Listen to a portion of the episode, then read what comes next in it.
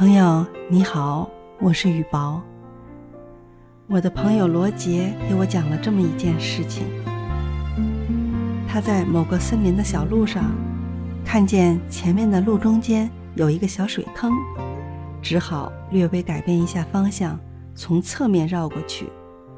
就在接近水坑的时候，他遭到了突然袭击，而出人意料的是，袭击他的。竟然是一只蝴蝶。罗杰要是受了伤的话，他就不会发现其中的奥秘，但他没有受伤，所以反倒觉得很好玩儿。于是他笑了起来。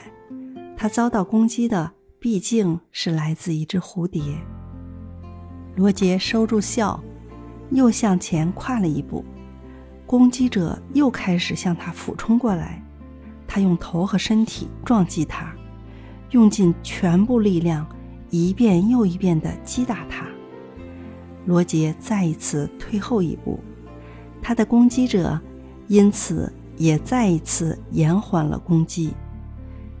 当他试图再次前进的时候，他的攻击者又一次投入战斗。他感到莫名其妙，不知道该怎么办才好。只好第三次退后，但这一次，他退后了好几步，以便仔细观察一下敌情。他的攻击者也相应的后撤，栖息在地上。就在这时，他才弄明白蝴蝶为什么非得要袭击他。原来，蝴蝶有一个伴侣，就在水坑边它着陆的地方。伴侣好像已经不行了，他待在伴侣的身边，把翅膀一张一合，好像在给伴侣扇风。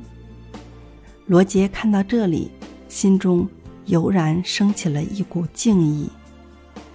尽管伴侣快要死去了，而敌人又是那么庞大，但为了伴侣，他依然责无旁贷地向他发起进攻。蝴蝶这样做。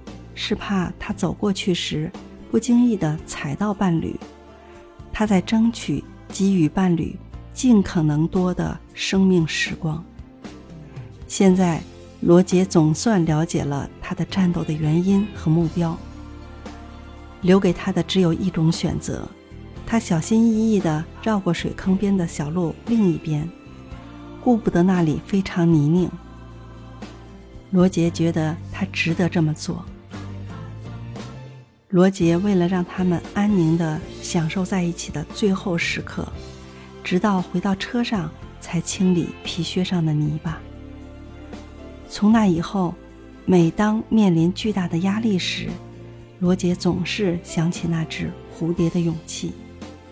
他经常用那只蝴蝶来激励自己，提醒自己：碰到困难要据理力争。